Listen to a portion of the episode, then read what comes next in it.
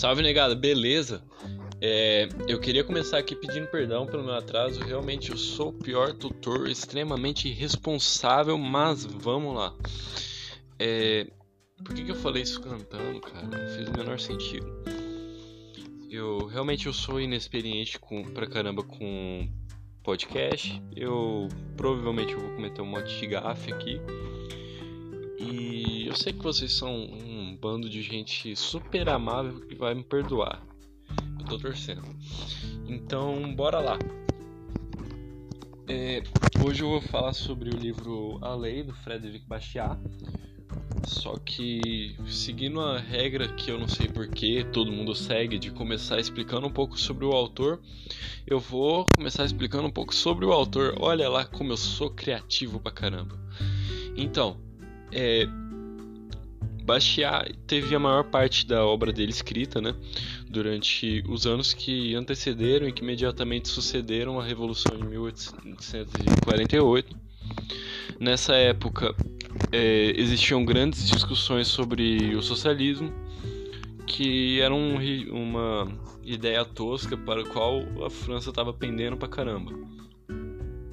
Como deputado, ele teve uma oportunidade genial de se opor veementemente a essas ideias socialistas.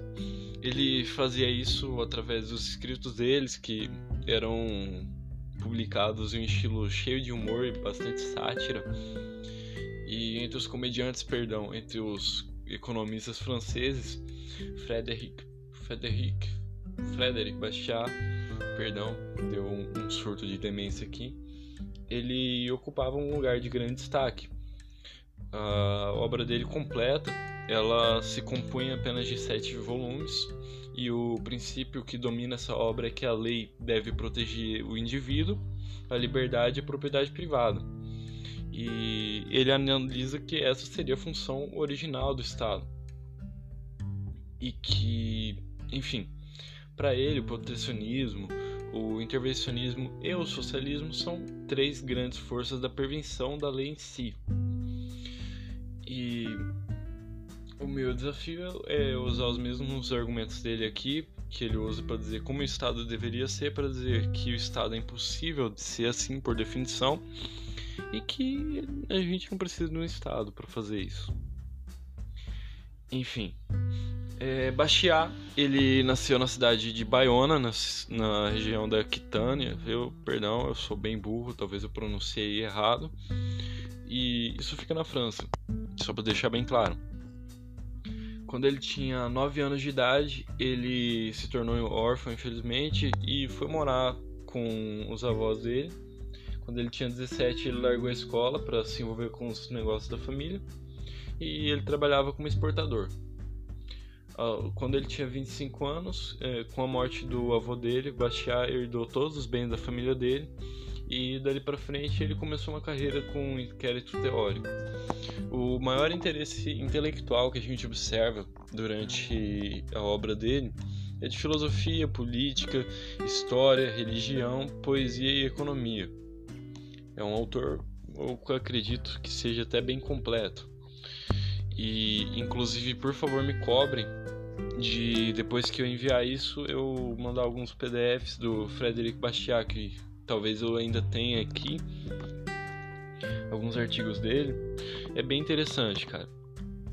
E em 1844 ele começou a carreira pública dele como economista, mas ela infelizmente não durou muito, muito tempo, porque em mais ou menos uns seis anos ele morreu em, na verdade. Que legal. Me embolei pela primeira vez, gente. Vamos se preparando. É porque o Rafael aqui é burro e não se prepara. Não é por falta de tempo, é porque ele é burro, preguiçoso mesmo. Eu sou quase um baiano. Desculpa, baianos. Mas enfim, vamos voltar. É, se você tá pensando assim, nossa, que cara idiota, eu tava tentando fazer você rir. Muito obrigado. É, mas vamos lá. Bastiat ele morreu em 1850. Ele era vítima de uma, ele foi vítima de uma tuberculose que provavelmente ele contraiu isso durante uma das viagens que promovia os pensamentos dele. Ele morreu em Roma em 24 de dezembro de 1850. Bachar argumentou que no o cerne da obra dele, na verdade, eu acho que a parte principal que a gente tem que entender sobre o livro da lei e que se você entender isso, você basicamente resume o resto do livro inteiro, ele só explica depois como que isso resume o livro inteiro, é que a vida, a liberdade, a individualidade e a propriedade são anteriores a qualquer legislação e são superiores a ela. São direitos naturais do ser humano. No, no livro dele, ele argumenta que isso são direitos eh, divinos dados por Deus. Mas caso você seja um ateu chato pra caramba, é, além de tomar seu Todd, eu recomendo que você argumente isso dizendo que, bom, tente formar uma sociedade sem individualidade, ou sem liberdade, ou sem propriedade. E fracasse miseravelmente. É impossível. São fatores naturais do ser humano que sem eles ele simplesmente não consegue se desenvolver. Ele não consegue existir. Então, se alguém perguntar para você quem é o homem para Frederic Bastiat, ou quem é a mulher para Frederic Bastiat, ele vai dizer que é aquele brother lá que tem vida, individualidade, liberdade, propriedade e busca por seus interesses de maneira livre, usando esses fins sem agredir os outros. Mas enfim, é uma coisa que eu acho interessante pra caramba quando a gente aplica esse conceito de que a liberdade e a propriedade eles surgiram por causa do. Quer dizer, as leis que protegem a liberdade e a propriedade surgiram por causa do, da liberdade e da propriedade serem condições pré-existentes. É que a gente tem que entender que não existe justificativa nenhuma para se revogar isso de outro ser humano, a não ser que ele o faça previamente. E ele argumenta isso mais pra frente, mas vamos lá, continuando, perdão. É... E uma coisa que a gente tem que entender também é que, bom, se esses direitos são anteriores, então existe uma. Então, se, tipo, se o, o Estado deixar de proteger eles, eles continuam existindo, continuam sendo direitos legítimos, entende? É, e existe uma certa turma aí da galera da esquerda que argumenta contra os libertários, dizendo que o o Estado não pode deixar de existir, que ser capitalista e defender o fim do Estado por si só é contraditório, porque é o Estado que protege a liberdade, a propriedade privada.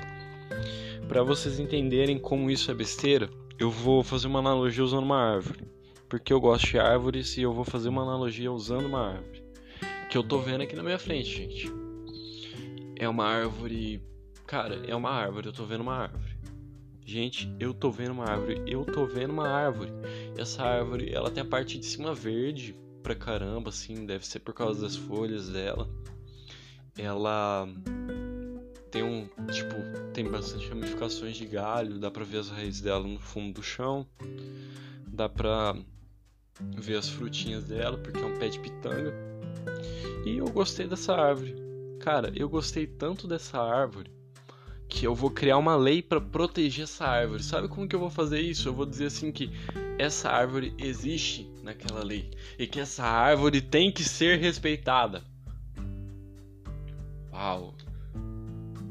Agora, sabe o que, que eu vou fazer, mano? Eu mudei de ideia. Eu vou revogar essa árvore. Eu vou cancelar essa árvore.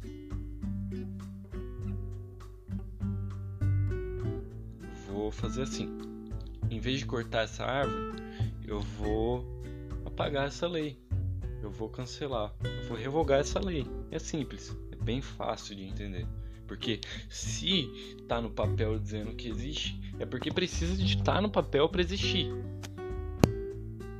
Um sentido que eu acabei de falar? Não faz, né? Então, a propriedade, que é um direito prévio à Constituição, também vai ser póstumo a Constituição, pode-se dizer. E bom, ele também argumenta que usando, na verdade ele não argumenta isso, argumento é Hofbard, mas eu acredito que talvez o princípio do que Hofbard disse saiu daqui. Que existe uma separação entre o indivíduo e o coletivo. Isso Hofbard, quer dizer, perdão, isso Bastiat argumenta aqui no livro. Só que a grande sacada que a gente tem que ter nessa parte que Hofbard também entendeu é que o indivíduo sendo anterior ao coletivo, a gente tem que entender que nós não somos o Estado. O parece que eu me embolei todo aqui, mas não, eu não me embolei. É meio confuso. Mas vamos lá. O indivíduo é anterior ao coletivo, certo? Porque nós imagine galhos de uma árvore. É, se eu pegar um galho de uma árvore sozinho é muito fácil de quebrar. Só que se eu pegar um monte de galhos de uma árvore, cara, vai ficar bem difícil. Talvez eu não quebre. Talvez eu não consiga quebrar. Mas porque eu juntei um monte de galhos de árvore, eles se tornaram um tronco ou uma Ferrari, ou um Mustang, ou um videogame?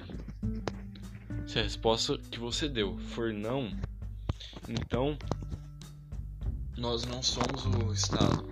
Todo coletivo ele é no máximo uma grande quantidade de pequenas pessoas que se organizaram de modo a proteger os próprios direitos usando a lei. E mais pra frente aqui a gente vai ter a definição da lei. Mas enfim, bora lá. É, quando a gente entende isso, quando a gente faz essa separação entre o homem e o coletivo, a gente entende que não é porque um bem é coletivo que esse bem é seu. Não é porque esse. Tipo, por exemplo, vamos pensar nas estatais e vamos pensar também naqueles super direitos incríveis de aquelas ideias incríveis assim que nem ah mano por que, que a gente não taxa os ricos? Eles são ricos e eu não gosto de gente que é rica porque eu sou bem inteligente e eu vou taxar os ricos e eu vou ficar rico com eles também. Não isso não acontece porque quando você separa o indivíduo do coletivo, que nem a realidade o faz, e você reflete um pouquinho, não precisa nem pensar muito. Se você tiver quatro neurônios, eu aposto que você consegue entender isso. Você entende que quando a gente cria uma estatal e afirma que o petróleo é nosso, na verdade o petróleo não é nosso, o petróleo é do Estado.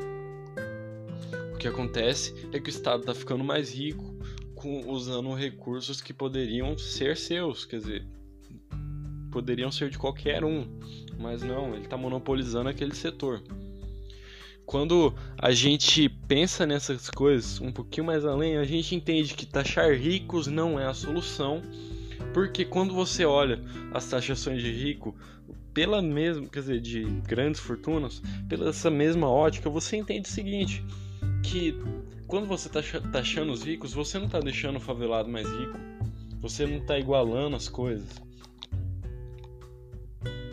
você está fazendo, meu amigão, é aumentando a quantidade de dinheiro que o Estado tem, aumentando o poder dele e deixando os pobres mais pobres. E é só isso. Porque você está dificultando a vida das pessoas de ficarem mais ricas e de, também está dificultando a vida das pessoas de empreender. E se você faz isso, cara, como que eu vou contratar se eu não consigo produzir? Entende?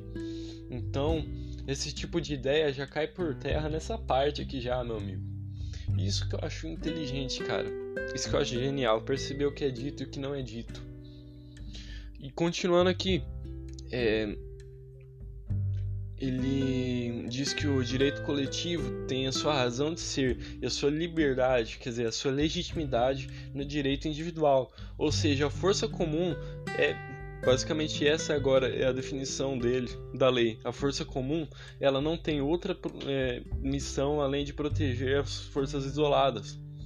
Ou vocês acham que a lei serve para ferir os direitos dos outros? Vocês acham que a lei ela serve para agredir alguém? Que essa é a real função, não importa em qual instância. Porque se a gente começar a justificar, cara, eu acredito numa ética universal, algo que se atém à realidade. E se você começa a justificar e abrir exceções, então toda exceção se torna regra. Entendeu? Porque se a lei não é pautada na ética, no que que ela é? Nas suas ideias. Beleza, mano, mas as suas ideias elas podem estar erradas. Você pode estar interessado em fazer um negócio que é mal para mim. Eu vou confiar em você? Pô, mano. Não é melhor eu confiar em Stalin? Sei lá. Quem garante que você não vai ser pior? Meio estranho isso, né?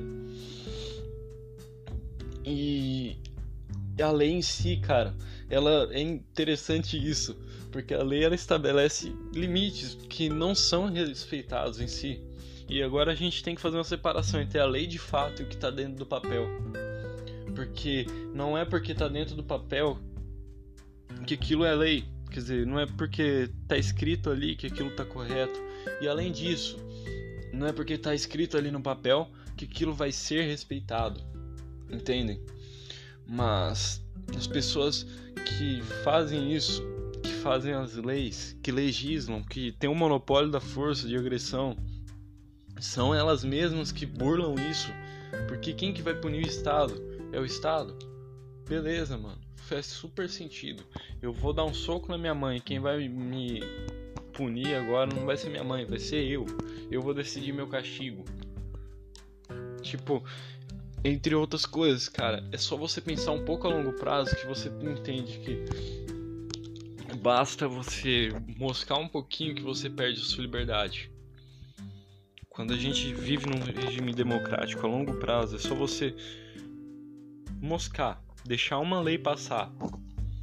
Na verdade, quando o Estado monopoliza isso, quando eles monopolizam a sua vida e os seus direitos e a sua liberdade e a sua defesa também, quando eles dizem como que você deve agir, é só você moscar um pouquinho, mano você perde a sua liberdade. Porque é só passar uma lei e você perdeu. Eles podem revogar 50 leis. Passou uma lei e você perdeu, mano. E voltando aqui, é só você olhar o maravilhoso das exemplo das listas das medidas anticonstitucionais que já foram tomadas no Brasil, cara. E as consequências dessas atitudes são indefensáveis é, Bachar ele basicamente diz o seguinte, cara. Ele aplicou ele, um conceito que a gente vê depois Hofbard argumentando isso no Anatomia do Estado também e que Pera aí, eu vou ter que me voltar aqui. Desculpa, gente, eu sou muito retardado. Eu tenho muita dificuldade de manter o foco por muito tempo. É, o Bastiat ele aplica para explicar um conceito de como ocorre a corrupção da lei. Ele usa um conceito semelhante a uma coisa que a gente vê no, no livro de Anatomia do Estado. E eu estou repetindo bastante porque a gente só leu esses dois livros até agora. Mas quando eu, eu passar o próximo livro, que eu ainda estou decidindo se vai ser Democracia um Deus que falou, falhou ou algum outro livro, vocês vão reparar como que esse brother aqui, dentro disso aqui, tá toda a base da escola austríaca, cara. É, basicamente, o ser humano ele pode ser, ele pode desfrutar de, das coisas usando duas formas. Ele pode se apropriar de algo, ele pode transformar essa coisa em outra coisa e assimilar isso, tornando isso sua propriedade ou trocando as propriedades antes adquiridas por outras propriedades, o que é chamado de meio de mercado, no livro do Hofbert. Ou ele pode espoliar outros indivíduos, o que significa roubar, basicamente. O que Hofbert chama de meio político. É, e quando o Estado faz isso com a gente, cara, é natural que as pessoas fiquem revoltadas. Pô, mano, estão me roubando. Só que dessa revolta podem acontecer duas coisas, basicamente. os indivíduos eles podem tentar acabar com esse roubo ou eles podem simplesmente decidir participar, cara. E quando isso acontece, meu amigo, lascou. A gente perde o que é correto, o que é imoral, porque a lei ela deveria ela ser baseada na, na ética e na moral. Só que quando a lei começa a ferir o que é ético e começa a ferir o que é moral, então as pessoas elas se veem confusas entre seguir a lei ou seguir a moral. Se você seguir a lei, você vai ter que ignorar completamente o que é correto de se fazer, o que deveria ser feito. E se você seguir, basicamente, o que é moral, você vai ter que ignorar completamente a lei. Cara, isso é um paradoxo que, tipo, quando isso acontece, a gente sabe que uma nação tá condenada ao declínio. E, bom, gente, desculpa, eu tô com pouca bateria no meu celular. E esse podcast aqui, microcast, sei lá, 21 minutos só, dá para vocês escutarem enquanto estão lavando a louça. Foi só um teste críticas, sugestões, quiser me xingar, sinta-se à vontade. Eu também amo vocês. É, beijo na lombar. Tchau, tchau.